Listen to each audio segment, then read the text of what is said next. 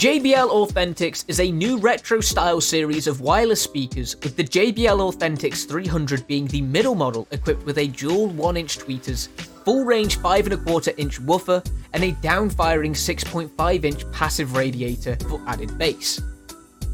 The retro design is combined with an unusually high usage of recycled materials, be it textile, plastic, or aluminium. The design also sports a classic leather-like handle and the looks of vintage JBL speakers with a Quadrex grille. It sports a battery large enough to play music for 8 hours, has automatic self-tuning, and is made for multi-room playback as well.